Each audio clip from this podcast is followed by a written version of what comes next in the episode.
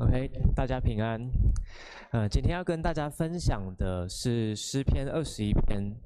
那在过去呢，我们已经有讲过不少次，就是在旧约圣经里面，不论我们读哪一卷书，它最主要而且最终的主题就是关于耶稣，包含诗篇在内也是一样。哎，红尘，这个这个声音，帮我调小一点哦。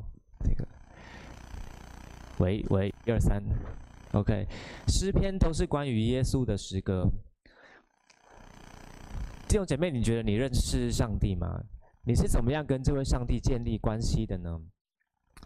对我们来说，有时候我们会觉得上帝好像跟我们是很有距离感的，但有时候又是很亲密的。有时候我们会怀疑自己是基督徒。可是有时候又很确信我们是他的儿女。我跟以轩结婚快要满两个月，那在这两个月里面呢，有时候我还是不太习惯有这个新的丈夫的身份。我知道我是以轩的丈夫，可是他代表的那个背后真正的意义是什么呢？每当我有点不太确定的时候，我只要看到我左左手这个戒指，我就会想到两个月前我在这个地方。跟以轩交换的那个誓言，我当时所答应的那个誓约是什么？所以那个时候记忆跟感觉都回来了，我就更真实的感受到作为一个别人丈夫的意义，我跟这个妻子的关系是什么？那么在我们跟上帝中间有没有一个人事物可以帮助我们去回想，去想起我们跟上帝之间的关系是真实的？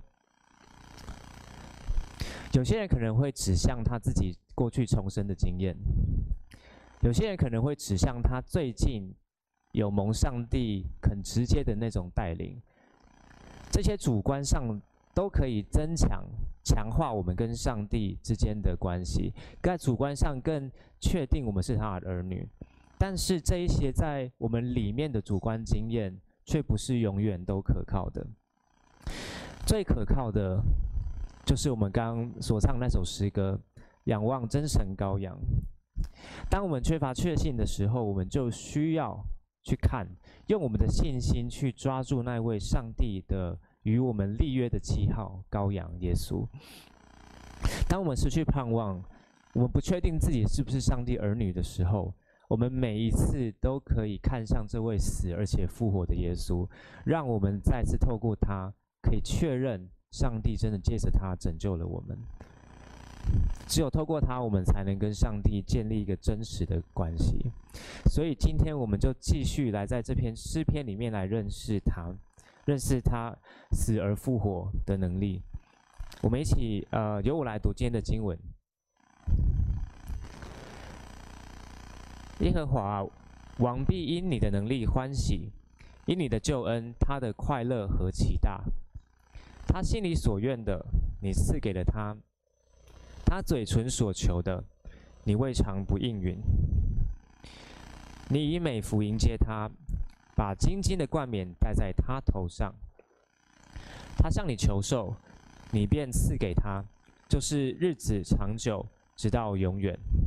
他因你的救恩大有荣耀，你又将尊荣威严加在他身上。你使他有鸿福，直到永远。又使他在你面前欢喜快乐。王倚靠耶和华，因至高者的慈爱必不摇动。你的手要搜出你的一切仇敌，你的右手要搜出那些恨你的人。你发怒的时候，要使他们如在炎热的火炉中。耶和华要在他的震怒中吞灭他们，那火要把他们烧尽了。你必从世上灭绝他们的子孙，从人间灭绝他们的后裔，因为他们有意加害于你，他们想出计谋，却不能做成。你必使他们转背逃跑，向他们的脸搭箭在弦。耶和华，愿你因自己的能力显为至高，这样我们就唱诗歌颂你的大能。我们一起低头，再一次来到神面前来祷告。天父，我们来到你面前，知道你借着你儿子清楚地向我们启示了你自己，你也差派圣灵让在我们心中，让我们借着他见证你的话语是真实的，也借着圣灵让我们能够认识主耶稣基督。求你透过今天的讲道，再一次与我们众人同在，让我们在这篇讲道里面更清楚能够看见耶稣基督的面容，让我们借着他，我们更确信，我们就知道我们信心要往哪里看。直到借着他，我们就可以建立与你真实的关系，我们就能够在最后，在最后的那一个最美好的那个那一天，我们是带着喜乐、带着欢喜来到你面前歌颂你的。我们将祈求祷告是奉主耶稣基督的名，阿门。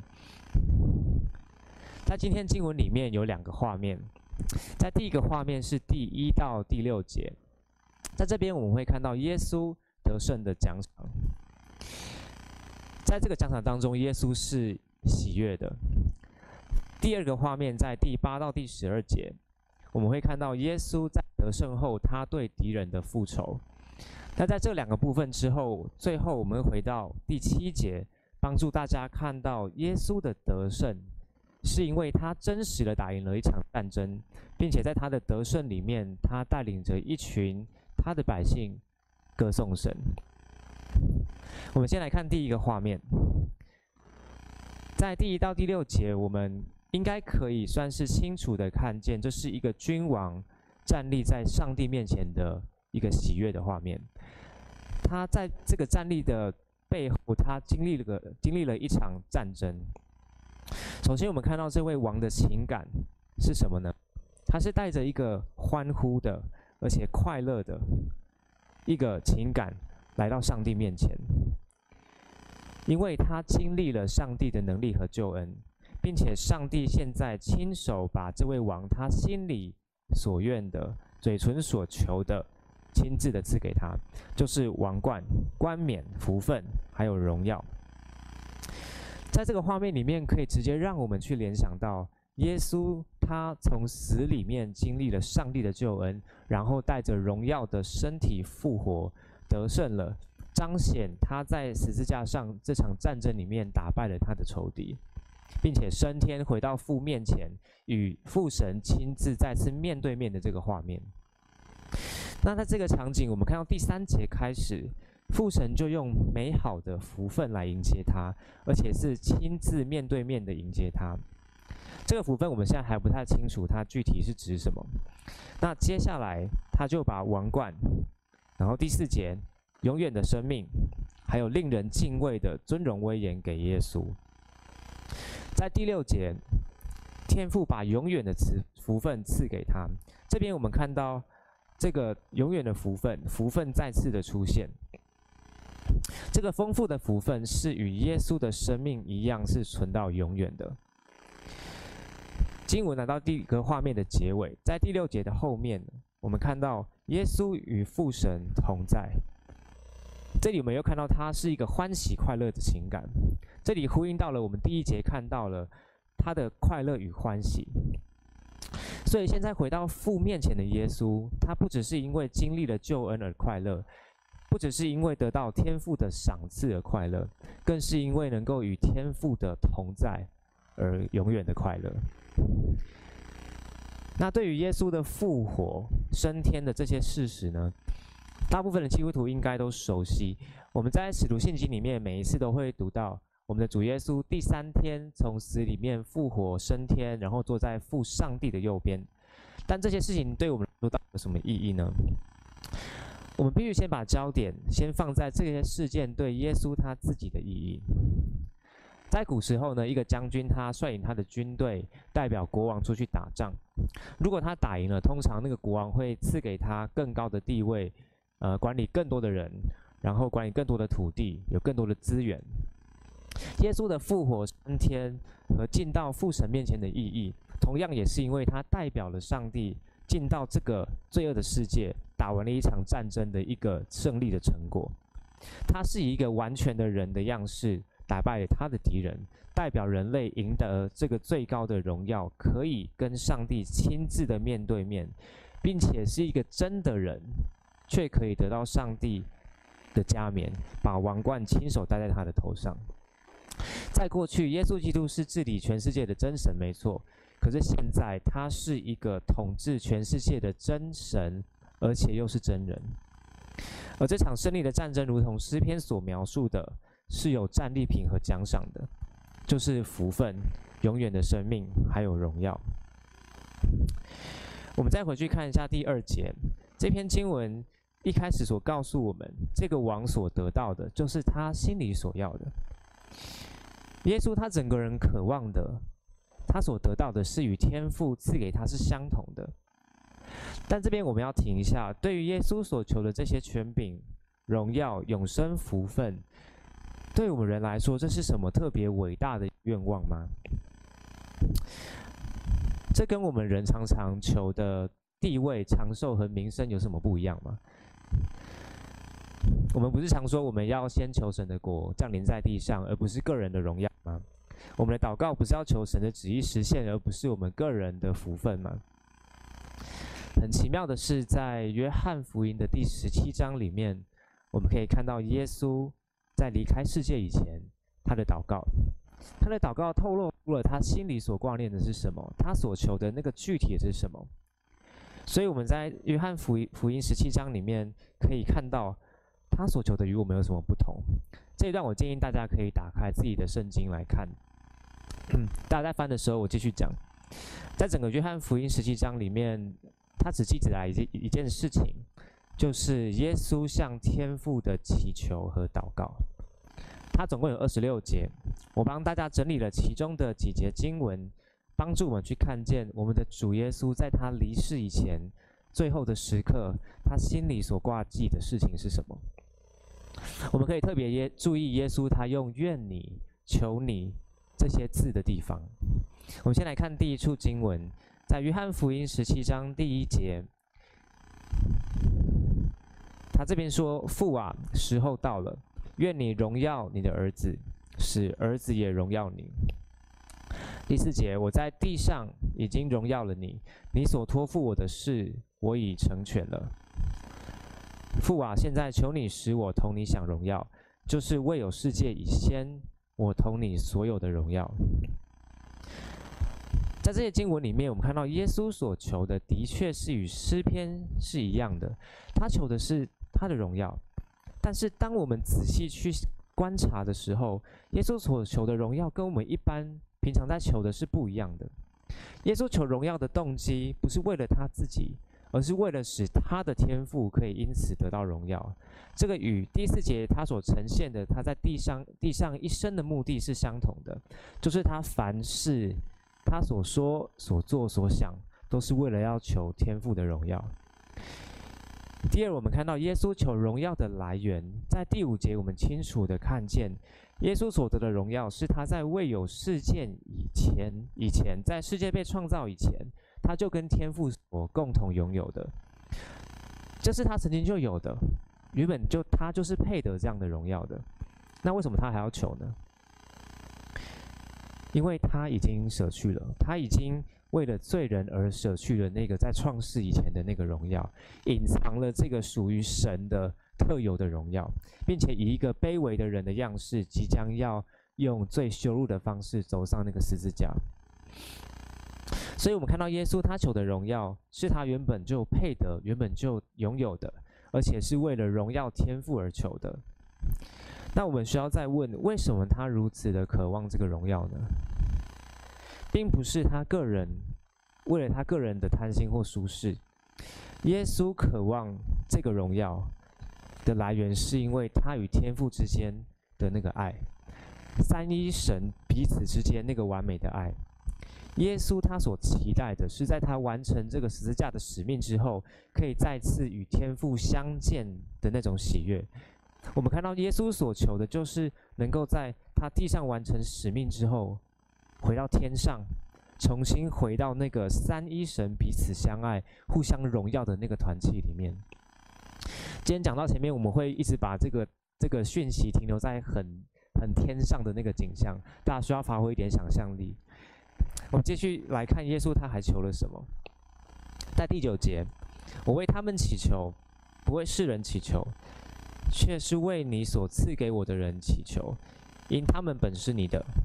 从今以后，我不在世上，他们却在世上，我往你那里去。圣父啊，求你因你所赐给我的名保守他们，叫他们合而为一，像我们一样。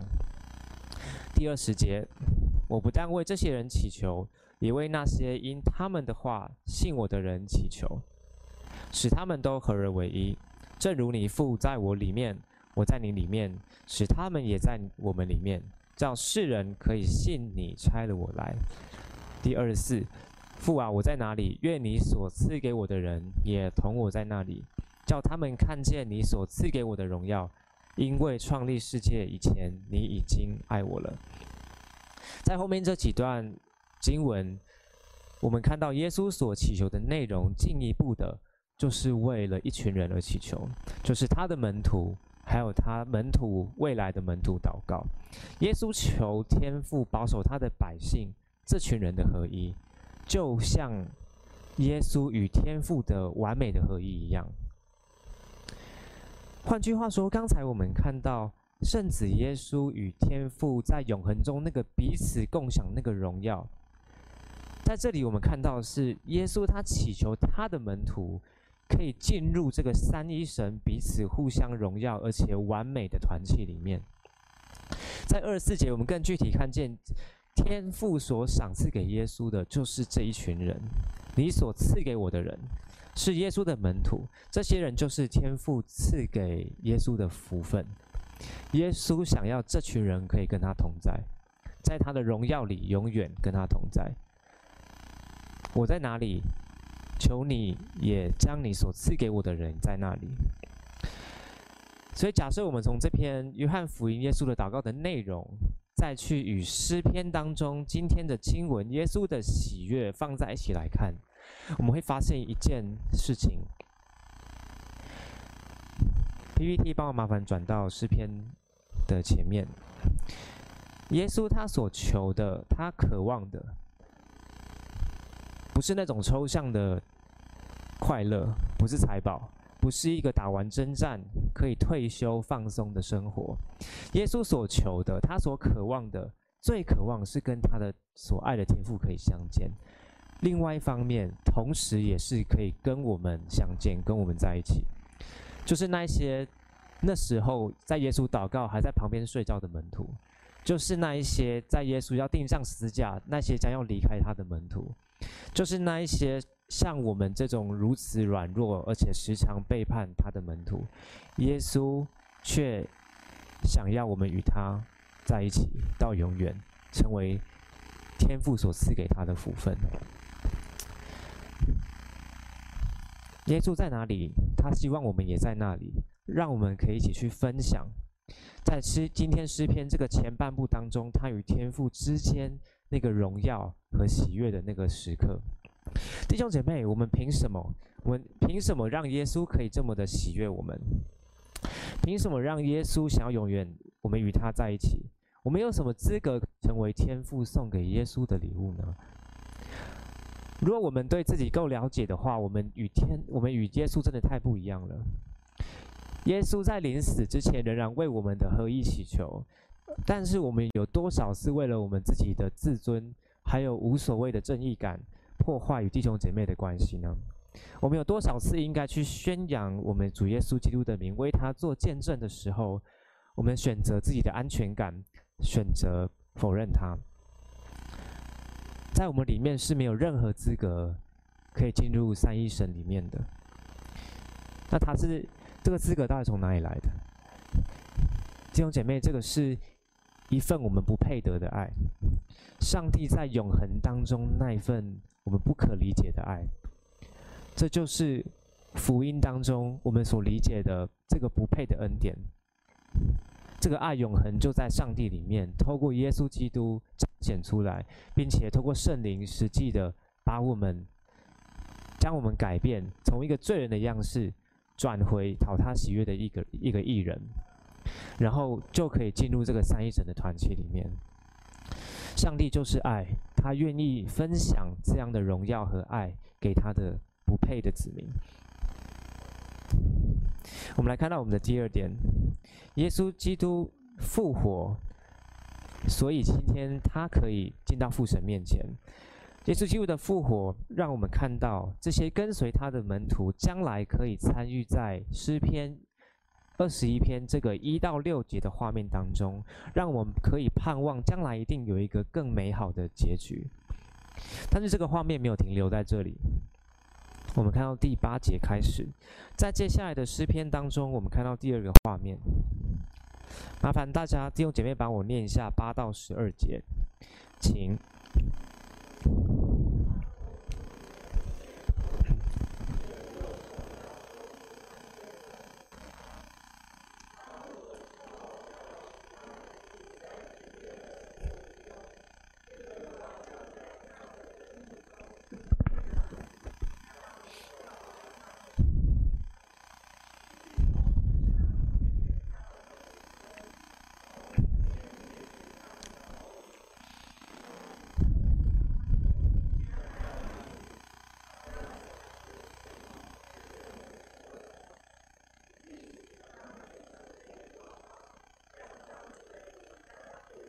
OK，到第十二节。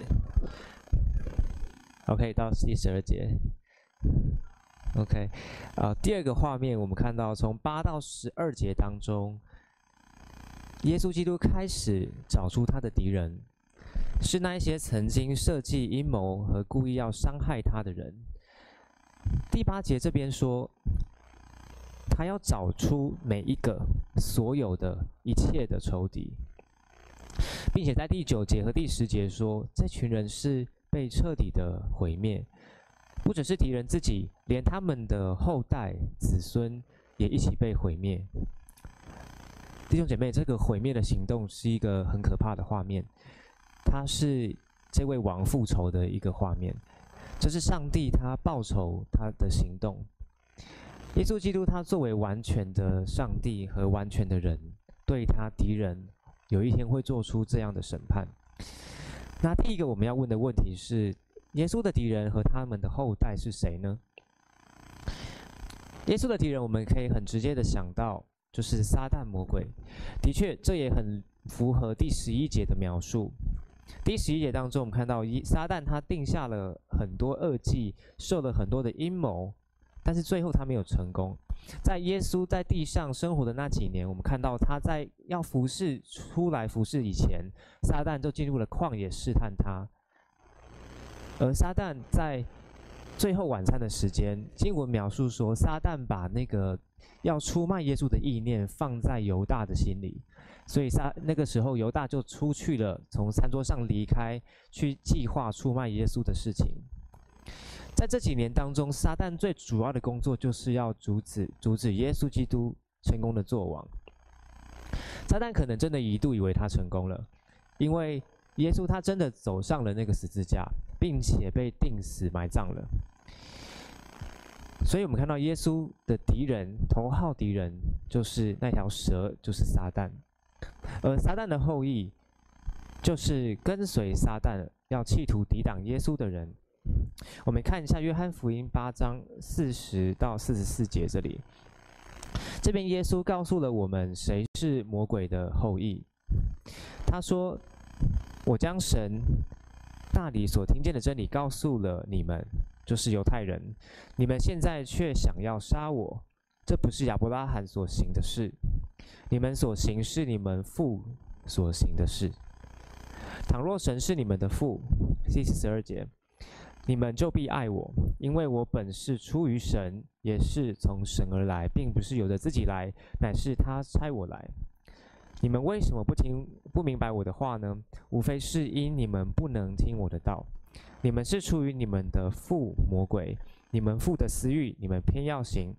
他从起初是杀人的，不守真理，因他心里没有真理。他说谎是出于自己，因他本来是说谎的。也是说谎之人的父。也就是说，在这段耶稣对魔鬼的后裔的形容当中，我们看到所有像撒旦一样心里没有真理的，所有杀人的、伤害生命的人，并且所有说谎的、使人走错道路的人，就是魔鬼的后裔。我们可以更精准、更简短的来说，就是不跟从耶稣这一位真正道路、真理和生命的人。所以耶稣最后他会针对这一群对象做一个全面的而且彻底的毁灭的行动。这就是今天诗篇第二个部分，它呈现出来这位君王耶稣对这群人报仇的一个场景。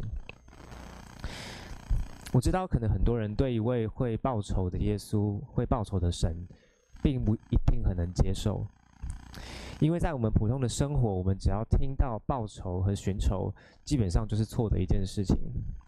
可是我们会有这种认知，是因为我们认为不应该报仇，我们应该要诉诸法律。在人之上有一套法律，而法律存在的目的就是要赏善罚恶嘛。那针对那些犯罪的人、得罪我们的人，我们会希望法律可以执行报仇这件事情，可以针对那些应该被报仇的人执行审判。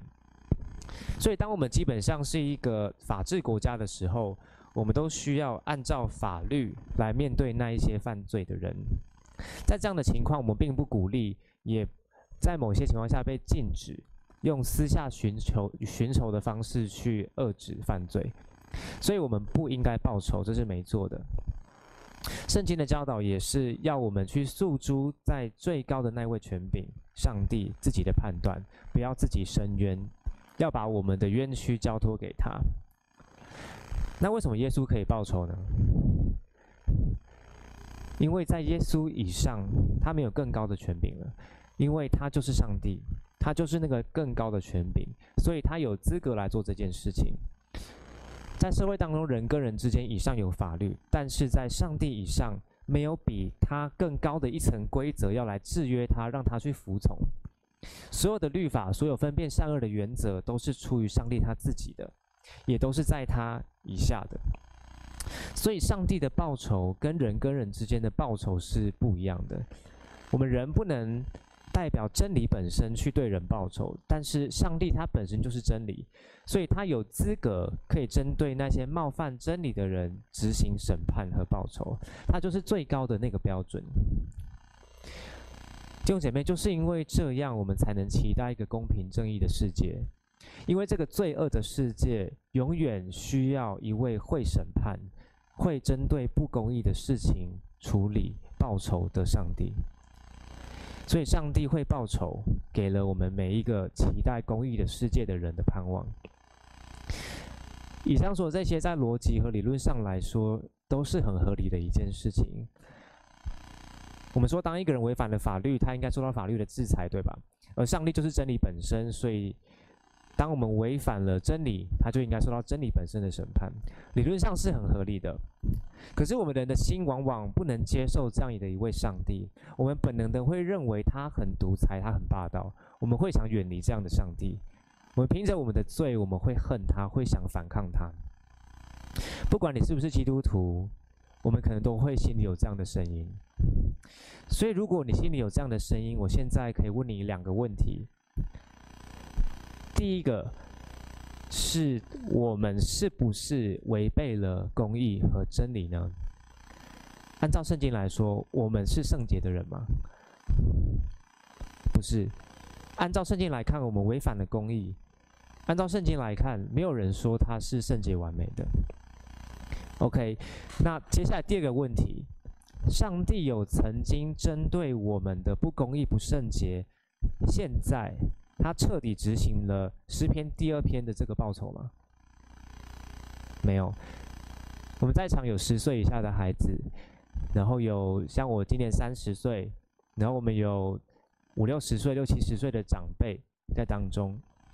在我们这几年的岁月当中，上帝有曾经针对我们的罪执行了如诗篇描述这种恐怖的彻底的审判吗？没有。那他做什么？上帝在这些年他做什么？他给我们空气，他继续给我们每天我们所需用的一切。他把福音传给我们，把我们带到他家里面。他把耶稣赐给我们，让耶稣为我们不公义赎罪，让我们的不公义可以被他的血所洗干净。然后让耶稣复活，让我们可以得到新的义人的生命。上帝在我们犯罪的生命当中，提供了一个和好的机会。他递出了这个橄榄枝，我们只要用信心抓住耶稣，抓住这个和平的橄榄枝，我们就可以与上帝和好。所以，上帝的报酬和公义是在大量的多到我们没办法数算的恩典之后，公益的一个行动。这一些，如果有人坚持的抗拒，坚持的说不要，继续过着冒犯真理的生活，上帝有一天就可以合理的来执行这个公益的审判。我们回到今天的诗篇，我们讲完了今天的两个画面，我们看到耶稣他在第一到第六节，他得胜的奖赏，他得到了永远的生命，他得到了尊荣，但是最重要的是，他能够喜悦的与天父同在。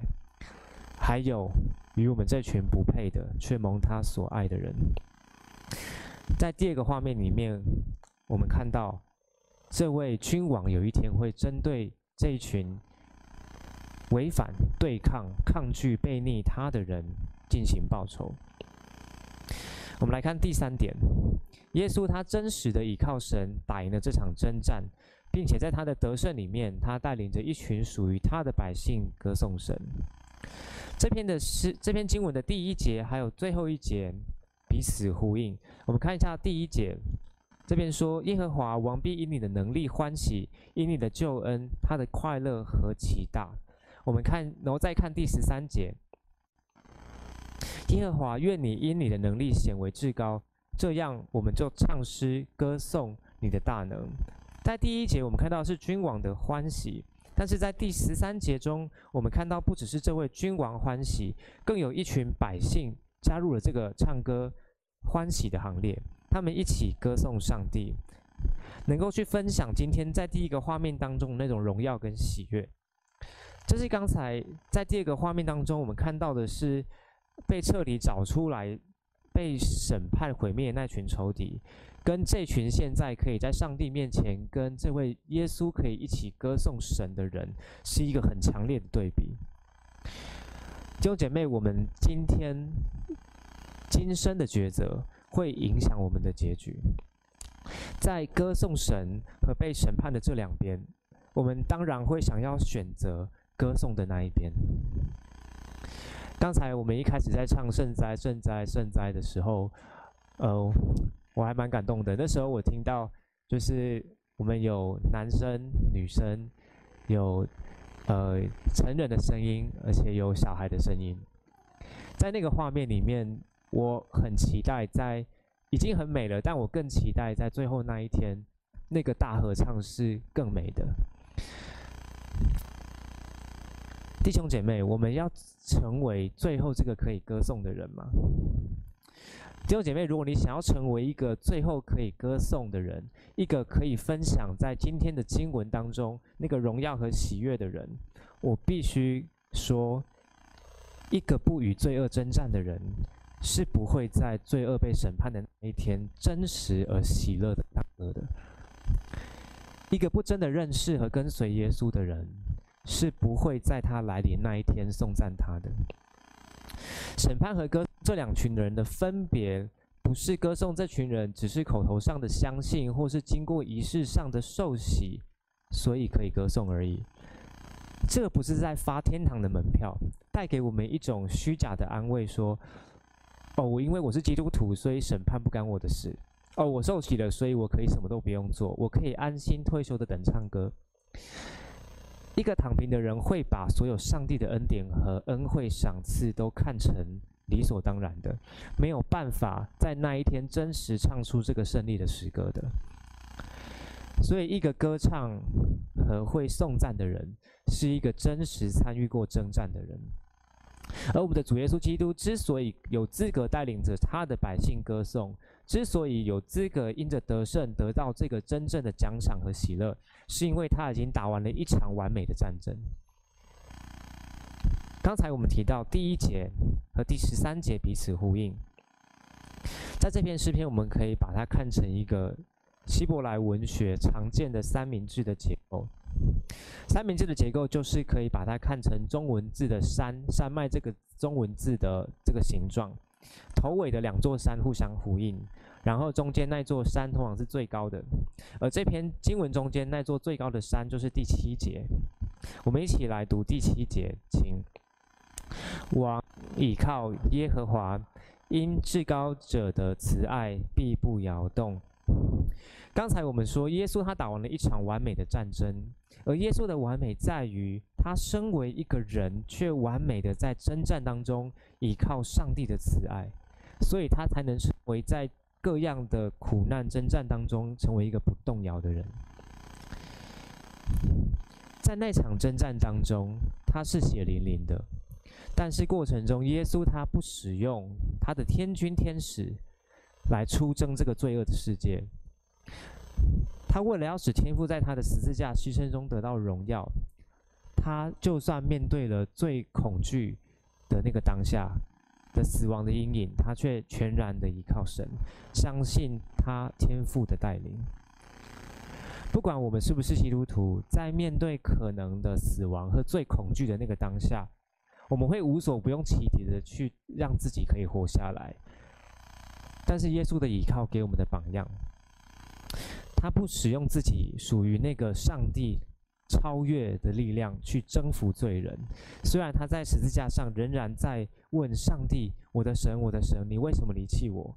在这个耶稣他自己都无法接受的处境里面，他仍然顺服天父的心意，成全了天父。救赎罪人的计划，我们就是因为耶稣他完美的依靠而能够得到救赎。但是上帝设立这个耶稣的榜样，并不是要我们直接去模仿他，去学他完美的依靠，因为我们是学不来的。上帝是先要让他的完美成为我们的义，让我们透过相信他在耶稣里面得到完全的赦免。让耶稣他自己本身成为我们信心依靠的对象。当我们相信他与他连结的时候，神就将他复活的生命分享给我们，然后他才能成为我们效法的对象。所以弟兄姐妹，让耶稣成为我们在实际生活当中，在我们人际的关系里面，在我们的婚姻里面，在我们的各种复杂的心灵战场里面。全然依靠那位的生命的主，我们只有透过他，才能真实经历上帝的至高者的慈爱，并且在各样的挑战当中必不摇动，不被生活的挑战打倒，成为一个不动摇的人。耶稣的依靠，在我们的效法的过程当中，我们具体能做什么呢？首先就是参与上帝他乐意赐恩典的管道。我们每个礼拜的敬拜，我们与弟兄姐妹肢体的团契，我们读他的话语，还有我们对上帝的祷告，都是他乐意赏赐恩典，使我们练习倚靠耶稣的管道，并且在生活当中积极顺服，活出他的话语。而且要同时知道，当我们做这些事情的时候，不是要成为一个属灵道德魔人，而是为了荣耀天父的名，像主耶稣一样；而是为了他人的益处而做这些事情，像我们的主一样。如果有人说，奶光，你不知道我现在生活有多辛苦，你知道生活有多难吗？依靠你用说的，用嘴巴说很简单，但实际上。我根本没办法自己处理我眼前现在当下这些问题。没错，我不能体会弟兄姐妹的感觉，我也不能同理所有的人。但是耶稣可以。在今天诗篇一到六节当中，在天上那里，这位倚靠神得胜的耶稣，他不只是面对面看见了天父而已，他也看见了他从前的子民，他看见了。造方舟的那个挪亚，他看见他当年拜访的亚伯拉罕，他看见以撒、雅各，还有写这篇诗篇的大卫，在那个时候，他的子民都聚集在那里。从前身为完全的神的圣子基督，他从天上看，他当然知道人到底发生什么事。但是现在他作为一个完全的神，而经历了又成为一个完全的人，经历了一个完全真实倚靠神，而且血淋淋的征战以后，现在他的知道，他对罪人的理解是一个不一样层面的知道。他的知道多了人的经历的层面，就着经历的角度来说，耶稣现在可以对着我们说：“我知道你们所经历的，我知道你们所挣扎的，我知道你们的困难。”他可以说：“我知道你们的辛苦、病痛，我知道享乐、权力和情欲带来的试探有多真实。”耶稣可以体会作为一个人被权力逼迫和彻底背叛的感受，感受。他可以体会他的名誉受到极大的侮辱，被人恨恶，甚至谋杀的一个痛苦的经验。弟兄姐妹，不论我们人生里面遭遇什么样的痛苦，他都知道，他都体会了这一切，但是他也战胜了这一切。他乐意把他的战胜，他的得胜。分享给那些依靠他的人，使我们可以继续靠着他去与我们的罪恶征战，与自己的罪恶，也与这个世界当中的罪恶征战。而这场仗的结果是一定会赢的，因为上帝会来针对一切的不公义报仇，执行他的审判。当我们经过这一场战争之后，到天上的那一天，我们与主耶稣基督相遇的时候，我们可以跟他一起歌颂，我们可以跟他。分享上帝的荣耀、福分，还有永远的生命。下礼拜就是复活节，弟兄姐妹，我们接下来的一周，我们可以预备心来迎接受难日和复活节。耶稣的复活代表了今天诗篇所告诉我们的都是真实的，而那些属于耶稣的人，可以像他一样跨过死亡。在死亡之后经历复活，我们就能因为耶稣的依靠而完全经历上帝的慈爱，而且活在一个完全公义而且不动摇的世界当中。到了那一天，我们可以像第十三节说的，我们可以一起加入挪亚，我们可以加入亚伯拉罕，我们可以加入大卫，他们可以与所有我们在基督里的家人来唱这首诗歌。我们现在一起来。到神面前来祷告，天父，我们来到你的面前，谢谢你让我们在每个礼拜天，我们都可以预先的尝到那个在天上歌颂你，与所有你所拣选的圣徒、你所喜悦的人一起唱歌的那个喜悦的画面。主，但是我们的敬拜有时也很贫乏。我们不能真实的反映那个情景，所以就在这个样缺乏的状态下，求你让我们带着盼望，仰望那位真神的羔羊，让我们看见主耶稣基督能够带领我们打赢人生的这场征战，并且到带领我们到那个永恒的天家里面，一起唱这首美妙的诗歌。求你也警戒我们当中灰心的。而且，或者是即将要放弃的人，求你坚固他们的心，使他们对你的公义感到恐惧，使他们对你的报酬想要回避，使他们依靠主耶稣基督，使他的不公义，使他的公义成为我们的不公义，使他的怜悯来取代我们对人的不怜悯，让我们透过主耶稣基督，能够进到最后那个永恒的天家。我们希望在那一天，我们所期待的看到每一个人，没有一个是看不见的。在场的每一位朋友和弟兄姐妹，天父，我们都希望在那一天，我们可以与他一起继续的唱歌。我们这样祷告，是奉主耶稣基督的名，阿门。